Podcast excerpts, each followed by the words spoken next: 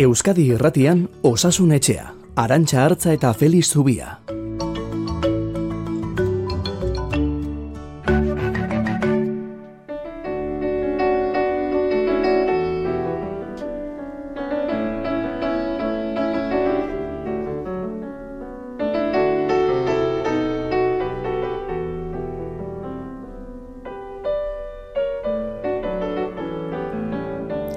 Balio digute saio honetan galderek, balio digute zalantzek, eta batez ere balio digute gurekin partekatu nahi dituzuen burutapen hoiek. Eta nahiko nuke partekatu nire zalantza bat berarekin ea ze, ze erantzuten didan.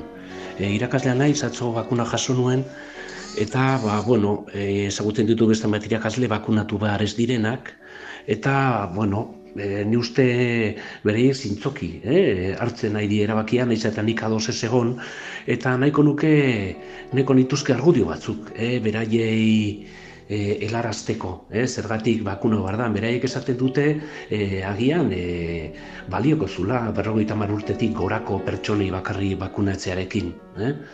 E, ba, beraiek e, gazteak sentitzen dilako eta ba, covid pasatzaren arriskua e, bere gain hartzeko pres daudelako. Eh? Eta kara, argudioien aurrean, ba ez dakit, eh? nik nola erantzun, eta, bueno, gustatuko litzaidake horren inguru ornarketa bat. Bistakoa da, mezo aurreko astean jaso genuen, AstraZenecaren txertoa hartutako entzule batek idatzi, idatzi baino mezua bidali digu entzun ahal izan duzuenez, aste honetan ez da gehiago txerto hori ipini eta beraz aurritik datorren mezua da. E, gaur ere gailenduko da osasun etxean COVIDaren kontrako txertuak ekarritako egonezina AstraZenecarena batez ere ulertzekoa da eta presgatoz. Eta saiatuko gara zuen burutapena konpartituz zurrunbilo honi argi pixka bat jartzen. Feliz Zubia ere abisatuta daukagu. Igor Martínez de Lezea soinuarun arduradun dugula, amarrak arte. Osasun etxea, Euskadi irratian. Egun onda izuela denoi. Feliz Zubia, Donosti Hospitaleko zainketa berezien saileko zerbitzu burua hortxe daukagu, zai bera ere, osasun etxeko aditu, bakarra. Egun on, Feliz, zer moduz? Egun on denoi, ondo, ondo, zango dugu, bai. Bai, eta prestatu zemen daukagun galdera zerrenda luze honi heltzeko?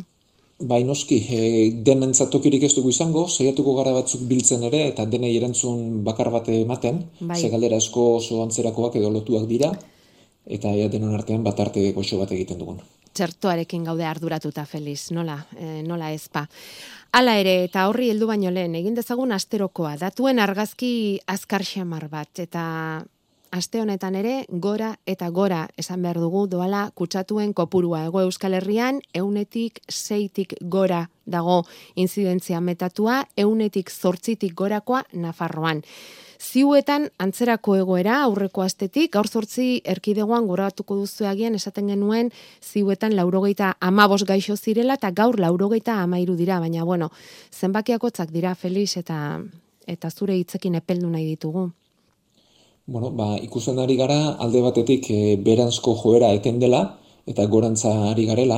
E, bada datu bat edo askotan aipatzen ez dena, baina da erre azpizero data edo, bueno, e, berez e, zuzenki esan da erre azpite esan beharko genukena, eta da pertsona bakoitzak zenbat kutsatzen dituen, ez? Eta hau bat baino txikiagoa denean esan nahi du gaitza beraka duela, eta hau bat baino hundiago denean esan nahi du pertsona batek beste bat baino gehiago kutsatzen duela, eta beraz kasuek bagora egingo dutela eta badira egun batzuk ba tasa honek ere ba bataren gainetik jarraitzen duela, ez? Beraz egoera bat espero da. Eta badakigu kalean igotzen dena ba guregana iritsiko dela. E, beti esaten dugu, e, kalean diren ehun kutsazutatik ba bat egingo dela eta beste batek basenketa intentzioen unitatean bukatuko duela, ez? Orduan dauzkagun kopuruak eta behin ere ez dira onak izan. Ez sekula ez gara egon espero zen ba 1000 biztanleko eta 15 eguneko 50 martasa horren azpitik. Orduan e, hori jakinda eta neurriak pixka bat arintzen diren momentuan, ba, espero dena da berriz ere goraka egitea, ez? Zergatik, ba, atzeman gabeko kasuak ditugulako kalean. Sintomari gabeko jendeak, baina e, beraiek e, koronavirusa dutenak, eta hori transmisio kateak egiten dituzte, beste pertsonen gara iristen dira, eta neurriak pixka bat arintzen diren momentuan, ba, onditu egingo zaigu eta berriz ere goraka egingo du, ez? E, hemen gertatzen da, gertatzen ari zaigu Europan, e, Frantzian, e, Alemanian, Italian ikusten ari gara, eta nola ere kurpil zoro baten barruan sartuta gaude ez, e, batzu e, neurriak zorrozten direnean jetxi, harintzen direnean igo, eta holaxe jarraituko dugu, ba, bi gauza lortzen ditugun arte. E, batetik, txertak eta alik eta azkarren egitea, eta onditzea, eta beste alde batetik, behar bada jakin beharko genuke ondo, eta hemen badugu entzule baten beste mezu bat ere orain eskatuko dizut arantxa, bai. ba, non gertatzen diren kutsadurak, mm ez? Mm Bai, arantxarena ez da, arantxaren mezua zari zara. Bai, bai em, berak esaten du zer gertatzen ari da, berriz kutsadurak gora, baina non kutsatzen da jendea, ba aldakigu hori, tabernan, garraio publikoan, lantokian, etxeetan, edo virus honek ja nahi duena egiten du. Eta etxetako juntadizuetan baldin bada, ez alitzateke hobe tabernak amaikak arte irekita edukitzea, eta horrela jendeak ez luke etxeetan juntatzeko beharrik edukiko. Pentsatzen dut, dio, osasun lankidea langileak nazka, nazka, nazka eginda, eta neka, neka eginda egon behar dutela. Ni haietako bat banintz, ospitaleko ateetan, zain egongo nintzateke eta zula, zula, zula egingo nituzke. Animo denei esaten du, aserre xamar eta zututa idatzi digu arantxak, eh? Naiz denuen pixka bat azaldu non kutsatzen den jendean. Bai, eta ben badugu zulo bat, ez badugu ezagutza zulo bat. E, urte betean asko jakinda, baina hau ondo ondo ez dakigu. Bueno, niretzat e, behar bada koronavirusari buruz egin den lanik onenetako bat, eta eluiarrek argitaratu duena da, e, da arrisku guneak nun dauzkagun. Eta arrisku guneak garbi daude, e, daude bentsat direla aireztapen gutxiko tokiak, e, aerosoletan batez ere edatzen delako, aireztapen gutxi toki itxiak, musuk hori gabe eta jende asko pilatzen den tokia, batez ere oiuka edo kantuan ari bari baldin bagara. Hau da modu generikoan esan da, eh? Arrisku gutxiko tokiak lirateke irekiak jende gutxirekin eta musukoarekin, eta arrisku handiko lirateke toki itxiak, aireztapen gutxikoak, musuk hori gabe jende asko eta oiuka edo kantuan, ez? Eta bueno, badute nola beteko semaforo bat ere egina, eta nahi duenak euskeraz, balu jarren e, orgu borri aldean ere topatu dezake. Baina, gero, sakona estortu gabe daukagu gure artean non gertatzen diren hauek hau da. Asko hitz egiten da egoera batez ala besteaz, baina ez da azterketa modu zientifikoan egin eta nik hau eskertuko nuke eta e, komeniko jakitea non gertatzen diren kontaktuak eta arriskuguneak non dauden, hau da.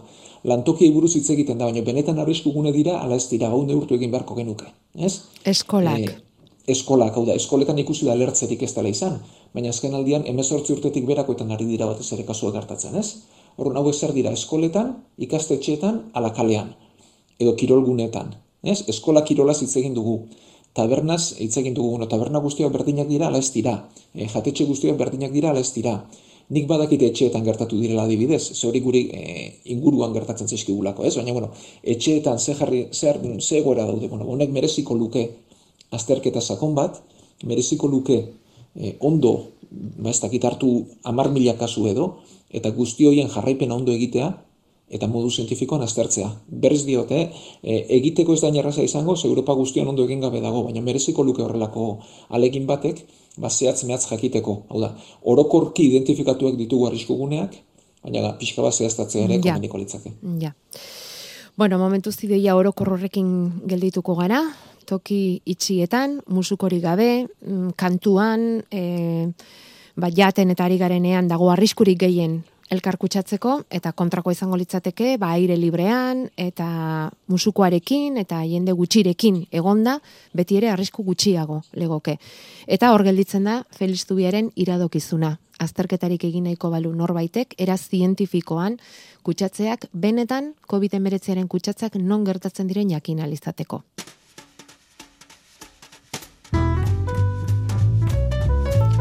Bigarren zatian segiko dugu COVIDaren inguruko galderekin, orain bestelakoak eta gaur bizkarreko minak.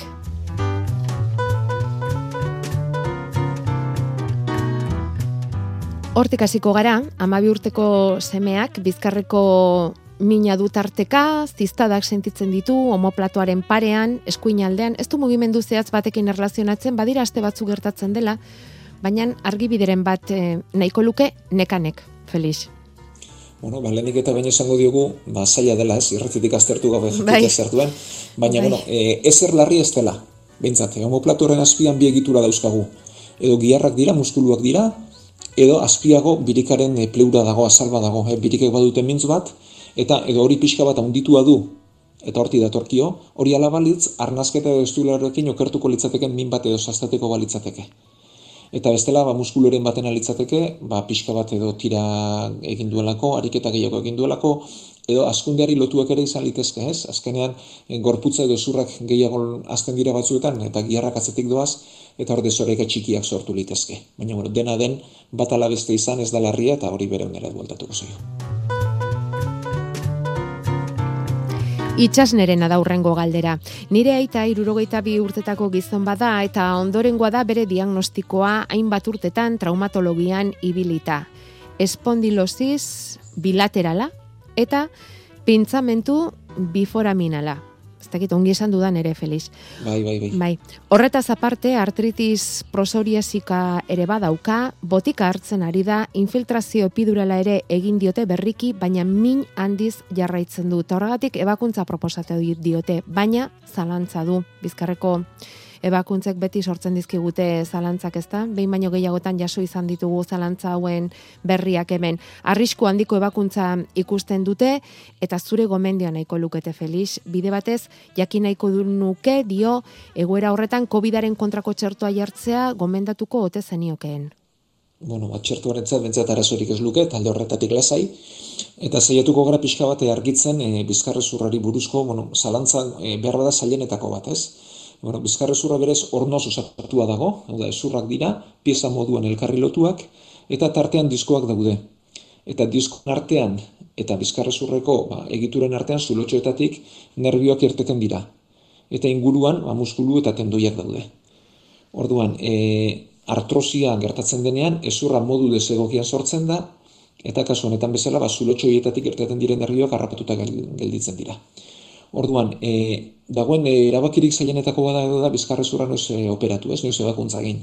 Ze azkenean emaitzak ez dira ziurrak. Hau da, guk nervi horiek e, askatu ditzakegu, bere tokira bueltatu ditzakegu, baina ez dakigu mina hobetuko zaion ala ez den. E, orduan, noiz egin behar da ebakuntza bat, ba, mina jasan ezin denean, ez? Eta aurreko gauza guztiak bagortu ditugunean. Ba, kasu honetan behintzat, e, e, filtrazio epiduralak ere egin dizkiote da nervi hauek lokartzen saiatu dira eta ez du funtzionatu. Mina oso oso handia denean edo indarra eta mugikortasuna galtzen ari garenean edo sentsibilitatea galtzen ari garenean borduan. Eta beraz bakasu honek badirudi alakoa dela eta nik ebakuntza egitea gomendatuko niokeen ez eta jakin emaitzak ez direla ziur ziurrak, baina baduela bai aukera desentea ondo gelditzeko eta gero ora bizi modu normal egiteko. Ja, agortu zaizkiela, ez da, gainerako bideak, eta, bueno, ba, ebakuntzaren ageldituko litzaieke. Ba, ea ongi joaten zaizuen dena, eh? Eta bizkarreko zalantzetan, azkena... Bizkarre zurrian, zomorroa bezala egiten zaitu. Bite bi punto zan. Zer izan dezken. Bueno, bizkarre zurrean bi puntutan, xomorro moduko bat bezala, ibiltzen zait edo somatzen dut edo zergatik izan liteke hori, eta oso seinale ona etzen eta. Bueno, gure ikustea zaila da, ez? Gustatuko litzai dake ba, bizkarra ikutzeko modu izate jakite ze puntu diren justu justu, hau da, ezurrean den, giarretan den, txertaketa puntuan den, ze mugimendurekin handitzen den edo ez den, sortzen den edo ez den. E, bueno, esango dugu bizkarreko minik gehienak muskuluekin lotuak daudela. Eta kasu honetan ere normalena da horrelako zerbait izatea. Hau da, e, ezurrak edo nervioek e, mina eragiteko kalte handia behar da denbora askoko. Kaltea behar da, normalean muskulu, postura eta mugimenduekin lotua daude. E, beraz, e, txiki txikitatik nik uste bizkarrezurra zaintzen ikasi beharko genukela, ez? E, gure ba, gorputzaren ardatza edo zutabea delako. Eta orduan, ba, beti gain pixua kontrolatzea gomendatuko genuke, zein mugimendu egiten ditugun, e, bai esertzean lanerako karga kartzean eta guzti hori dena aztertu beharko genituzke, eta gero e, ariketa horrekatuak egin bordauden giarrak bere puntuan egon daitezen, ez? Orduan, bueno, ba, bakoitzak nahi duen aukeratu dezala, e, izan litezke igeriketak, izan litezke pilates edo antzerakoak, yoga, lurreko ariketak, baina e, giarroi edanak horrekatzen ikasi beharko genuke, ez? Eta zaintzen gure bizkarra, gerora ez dizazkigun eman hainbeste arazo. Bueno, ba, mezua jasoa, eh, Felix?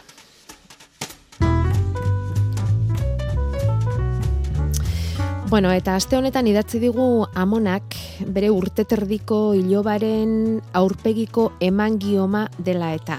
Hau da, orin more moduko bat, ezta, Felix? Bai, orban bai. moduko bat izaten orban da. Bat, bai. Hori da, eta azkenen azaltzen dena da, e, more koloreko koskortxo bat, batzuetan azalean ez da gora igotzen, eta beste batzuetan pixka bat goraka egiten da. Mhm. Eta hor dagoena da, ba, jaiotzetik e, bena bat ez da oso ondo eratu, Bai. Eta pixka bat, ba, zabalagoa eta konkortzuagoa da, Bai. eta bez gardena behar lukenak ba, kolore hartzen du. Hori da. Urte terdiko iloba, aurpegian dauka berak hori, eta irula urtera arte azten joan zitekela esan zieten, eta orain arte jarabe batekin eta tratamentuan aritu dira, baina orain medikoak esan die usteko jarabea emateari eta eurek kontrolatzeko arazori. Eta idatzi digu, esan Felix, ze iruditzen zaizu, ze bilakera izan dezake horrek, eta normal alda jarraipena egiteari ustea. Bueno, ba, berez, e, hauek aztekotan lehen bi urtean edo azten dira, ben bi urte horiek pasata egon kortu egiten dira eta bere tokira bueltatzen dira.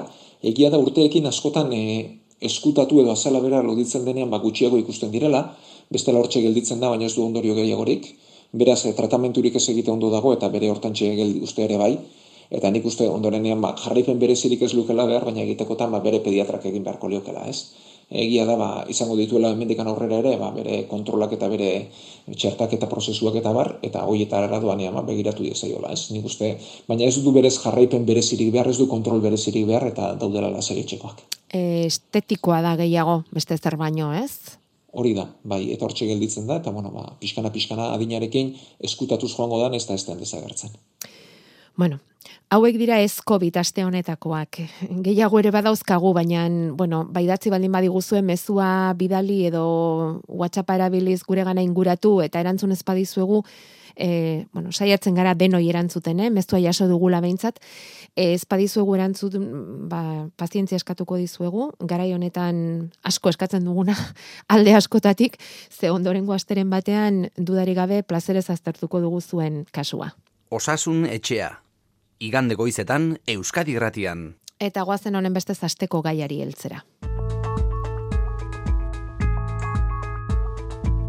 Espainiar estatuak ere eten egingo duela AstraZenecaren txertoen txertaketa. Txerto horrek hainbat odol bildu kasurekin izan dezaken lotura argitu arte. Euskal Herrian beraz, ez da AstraZenecaren txertorik jarriko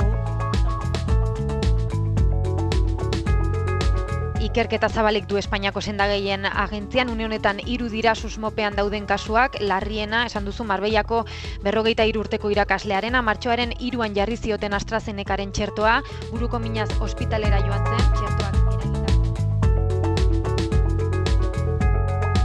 Andaluziako gobernuak berretzi du Marbellan hildako berrogeita hiru urteko irakaslaren autopsiak ez duela erakutsi. AstraZeneca txertoarekin lotura zuzena.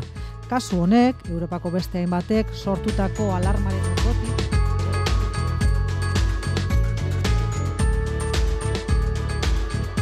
Barra Euskal Herrian, gaur bertan, astea da aurre ikuspena AstraZenecaren txertoa berriz ere jartzen, arratsaldean izango da, aurrez, goizean Frantziako osasun aginte gorenaren batzarra izango da baimen hori berresteko. actualisera sa recommandation s'agissant du vaccin AstraZeneca.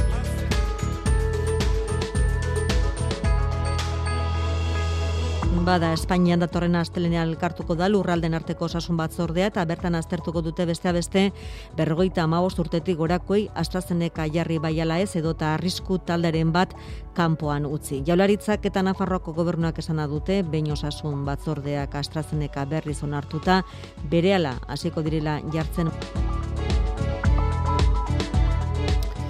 Badakizue, Europan AstraZeneca txerto hartu eta arekin harremana izan eta zalantza horrekin behintzat hogeita mar trombosi kasu inguru izan direlako, eten eginda txertoaren kanpaina, gero Europako amabi estatutan berriz ere ekin diote, Europako sendagaien agentziaren oniritzia jaso ostean. Ipar Euskal Herrian ari dira ostiral arratsalde azkeroztik berriz ere ekin diote hegoaldean itxora guztien arabera entzun dugu lurralden arteko osasun batzordearen bilararen ondoren astelenean izango da hori bihar aste azkenean hasiko direla berriro ere. Felix, aste honetan bai, zure argibideak behar ditugu, gertatutako baz, ze beste behin ere Errusiar mendiaren irudia buruan daukagu eta jende asko dago kezkatua txertu honekin, hartu bai ez, hartutakoak, hartzeko puntuan direnak, zer diozu? Bueno, ba, izugarrezko salaparta sortu dela, eta nik uste bintzat, e, bi, gau, bi gauza gertatu direla, bat zuzena eta beste ezen zuzena. E, zuzena iruditzen zait, kasuak aztertzea eta begiratzea. Eta hori ondo dago, e, naiz eta e, gertatu dena bintzat, e, datu objektiboek e, lasaitasunerako dei bat egiten zuten, ez? Eta bigarrena, eta ez zaiteren hain zuzen edo iruditu da, ba, txerto honen eman zaion izen txarra eman zaion, e, ez dakit, e, nola baiteko susmoa eta hainbat herrialdetan neurriak hartzea oraindik ere zantzurik izan gabe. Ikusi duguna da trombosiak gertatu direla. Orduan, milioika pertsona dira txerto hartu dutenak eta trombosi kasuak oso bakanak. Eta gertatu direnak, ba, pertsona hoiei zegozkien trombosi kasuak baino gutxiago dira. Beraz, kopuruen aldetik, kezkatzeko e, arazorik ere ez dugu. Esan nahi duzu, txertorik hartu gabe, hartuko bagenu e, momentu honetan, mm, adin tarte horretan, eta e, pertsona kopuru jakin batek zenbat proportzioan trombosi izan golituzken, hoiek baino gutxiago gertatu dira? Bai, hori da kontua. Hori da kontua. Beraz, e, AstraZenecaren e, txertu hartu dutenek, ez dute biztanlego orokorrak baino trombosi gehiago izan. Eta hori, ba, frogatua dago eta kopuruz behintzat e, ez dago kezkatzeko arazorik. Arrazoirik behintzat. Eta bigarrena da kokapena. Eta kokapenaren aldetik, bai batzuk larriak izan direla, ze ez dago zabera trombosia zangoetan izan edo buruan izan. Eta gero, marbellako kasua eta emakume horreta, etzen trombosi kasu bat, garun hemorragia bat zen. Eta hori guztiz ezberdina da. Orduan, marbellako kasuarena eta berrogeita irurteko emakume horrena, ba, sorte txarreko zerbait da, baina horrelakoak ikusten ditugu. E, azte honetan bertan ikusi dut horrelako kasu bat, eta txertorik hartu gabeko emakume batetan zen. Beraz alde horretatik, ez dago kezkatu beharrik. Eta buruko trombosiena ere aztertu da, eta ikusi da behintzat gertatu diren kasuetan, ba, txertuarekin loturarik ez dagoela. Hau da, zer gertatzen da normalean? Ba, trombosi hauek jasateko arrisku gehiago dutela emakumeek, berrogeita urtetik berakoek, eta aurrontizorgailuen erabilerari lotu egon litekeela, edo bentsat pixka bat onditzen duela barrisku hori. Eta hauek izan dira txertatuak ere. Baina ez dago horren arteko loturarik, ez dago e, frogarik, eta nik uste gehiagizko errezeloare izan dela kasu batzuetan bentsat. Bueno, Maialen emezu irakurri nahiko nizuke, Feliz. Era bat zuzenean lotua dagoelako orain aipatu ditugu hainbat konturekin. Hogeita amabost urteko emakumea da dio berak, eta e, lanbidearen gatik astrezeneka txerto hartzeko aukera dudan arren oso beldurtuta nago. Zergatik, hiru arrazoien gatik. Europan eman diren kasu larriak antzeko adineko emakumeengan eman direlako, eta naiz eta Europako medikamentuen agentziak aurrera jarraitzeko esan duen, ba Danimarka eta beste hainbat herrialdek ikerketarekin jarraitu nahi dute erabaki hartu aurretik. Beraz, txertoa oso seguro izan arren kalte egiteko aukera txiki bat badagoela ulertzen dut. Bai? Ba, nik esango nuke, hasiera batean ez da, trombosia izateko arriskoa dutenak, emakumeak direlako gazteak, e, eta diodan bezala, bantzizorgailuen erabilerari lotua. Beraz, e, horrelako pertsonetan trombosiak izatea, ba, oikoa den zerbait da, eta txertaketarekin mintzat ez da frogatu, loturari duenik. Gero dio, txertoak kalte egin ezkero, plaketak jeitsi eta emakume batzuk izan duten kuadro kliniko larria izatekotan orain baldakite edo baldakizuen nola egin behar zaion horri aurre. Denbora sartu ezkero konponbiderik baldu. Bai, bueno, esango dugu, e, bena sistemako trombosiak arterietakoak baino pronostiko hobea duela, tratamendu ezagutzen dugula eta badakigula nola egin. Aurrez ere bai, eh? Hor garrantzitsua da garai sartzea. Mhm. Baina nik txertatua denak e, lasai egon dadila, hori bai, e, nabaritzen badu pertsonaren batek baina txertuarekin lotutua, ze bestela ere gertalitek ezke, eta bertere bestela ere ikusten ditugu, buruko mina nabaritzen hasten dela, buruko minarekin batera astuntasun bat, eta gero ba, mugitzeko, hitz egiteko edo sensibilitate arazoren batekin hasi ezkero, ba, hori bere alakoan kontsulta egin dezala tratamentu ezkar jartzeko. Baina berriz diote, eh, ez da frogatu txertuarekin loturarik duenik. Baizte, esan izan dugu AstraZeneca txertu hartu eta on, albo ondorioetako bat izan daitekela buruko mina bera ere? Bai, baina buruko min ezberdin litzateke eta horretan e, hogeita lau orduan desagertzen da, hogeita mazi orduan desagertzen da eta trombosi bat izan eskero ez litzateke desagertuko. Ados. Eta maialenen azken galdera, ama izan nahi nuke epe ertainean, urte bete barru edo, eta fertilitatean eragin dezakeen ez dago frogatua eta denbora batean ez tomen da jakingo sinzitina bat proteinaren inguruko artikuluak irakurri ditut eta zalantzan jartzen dute txertuaren albo ondoriotako bat antzutasuna izan ote daitekeen. Ba, ez dut uste. E, Maialenek ondo dioen bezala, ufrogatzeko ba, urte bete, bi iru urte beharko genituzke, baina horretarako bentsate arrazoirik ez dago, eta nik ez dut horren loturarik e, inon ikusi, eta ez dut horretarako bentsat kezkaiturririk ikusten. Bueno, kontua da, antxietate izugarria sortu zaiola maialeni azken egunotako berriaren ondoren, eta bueno, ba, hori zuri ere iritsiko zitzaizun, ezta? Jende askori. Eta normala da, eh? Eta normala da, entzuten ari garen berriak entzun eta gero. E, txertoa, beti esaten diguzu, dela e, COVID-19 aurre egiteko daukagun neurririk eraginkorrena, Feliz. Baina, egia da, zalantzarik gehien sortzen dituen neurria ere badela.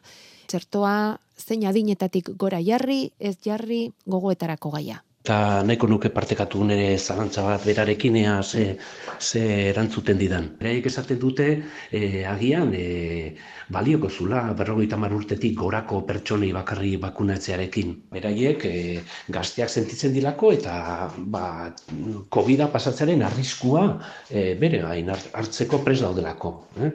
Felixek beti esan digu, txertoa ikusi behar dela taldeko mm, babes bezala ez dakit, bai. hortik doan e, erantzuna, Felix. Bai, bai, eta oso zuzena gainera, txarke, e, txertaketa ekintza kolektibo bada, ez da ekintza individual bat. Eta nik uste, e, arrisku talde hitz egitean, eta ba, ezatean hauek lehendetziko ditugu, eta beste ondoren datuz eta, ba, mesua behar bada, e, desitxuratu egin dugula. Oda, ni txertatzen naiz, neure buburua babesteko, bai, baina batez ere gainontzeko denak e, babesteko. Berrogeita marrurtetik bera dituenak, behar bada, koronavirus kasu harina pasako du, edo ziurrenik bai, e, badira batzu komplikatzen direnak, baina egia da, ba, eunetik laro gaita emeretziko ma bostean harina izango duela. Baina ark besteak utza ditzake, bai modu asintomatikoan edo bai sintomarinekin. Eta iritsi liteke beste pertsona batzuen gana, hauek adin altuagoak izan, eta hauek gaitz larriago bat izan. Azkenean, e, txertuaren helburua beti e, hartalde immunitatea lortzea da, hau da, nik defentzak baditut eta espadut koronavirusa garatzen, edo garatzen dudan oso harina baldin bada, eta ez badut besten gana iristen usten, ba, transmisio kateak etengo ditut. Beraz, helburuak beharko luke alik eta herritar gehien txertatzea, alik eta denbora gutxienean. Arrisku talde hitz egitea ondo dago, pertsona batzuk behar bada babes gehiago behar dute, e, duten egoeragatik eta egia dagoei lehen txeko eman beharko geniokela, e, adinekoan egoitztan ikusi dugu bai. Baina mezuak berez behar luke alik eta gehienok txertatu behar dugula, alik eta jende gehien babesteko. Eta nik, forma harina pasaharren, kutsatu nintzaken ere ingurukoak, e, pentsa etxekoak, ez, gurasoak, izeko zabak, aitona monak edo beste edo zein ere, eta haien gatik ere txertatzen naiz.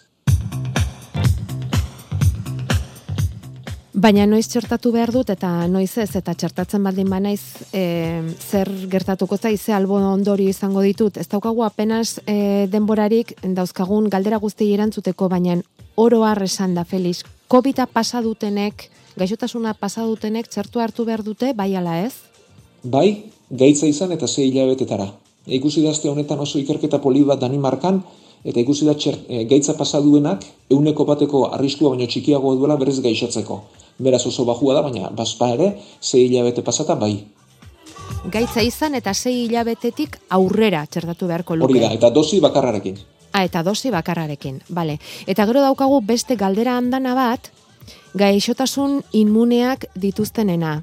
Hauek batute inolako arriskurik txertatzeko? Bai, gaixotasun autoimmuneak dituztenak orokorki esan da, izan ditugu hemen hepatitisa kolitis ultzerosoa eta beste hirugarren bat ere badugu, e, txertatzea komeni da, gaitza larriago izan dezaketelako, eta gero nahi duten txertuarekin, ba, denak eraginkorrak eta arriskuri berezik, arrisku berezik gabekoak direlako. Hirugarrena zer da, artritis horiasikoa? Hori da, bai. Hori da, berrogeita lau urteko emakumearena. Bale, orduan, hobe txartoa hartza hauek ere, ez behintzat ez da eragozpena izango gaixotasun autoimune hori, ez da? Ez eta gainera komeni zaie. Eta moderna txertua hartuta ze albokalte izan daitezke, Felix? Ba, bestearen oso antzekoak dira, eh? E, ziztadaren tokian mina ondo eza edo zukarra, e, eta gero, ba, modu orokortu egotean, buruko mina ondo eza eta bar, bogeita lau, bogeita masai hortutan pasatzen dena, gazteetan gehiago, batxertu guztietan bezala. Bueno, honekin beharko du gaurkoak, amarra gainean ditugu, Felix, ez daukagu, jarraituko genuke gustura, baina ez daukagu betarik, datorren astean, ba, erakutsiko digu entzuleriak, erakutsiko digu aktualidadeak nondi jo behar dugun, baina favorez, gaur bezala xe, bederatzi tardietan hemen espero zaitugu. Ba, hemen izango gara, eta mila mila esker denoi, batez ere zuen gogo eta ausnarketa eta galderak bidaltzen dizkigu zuen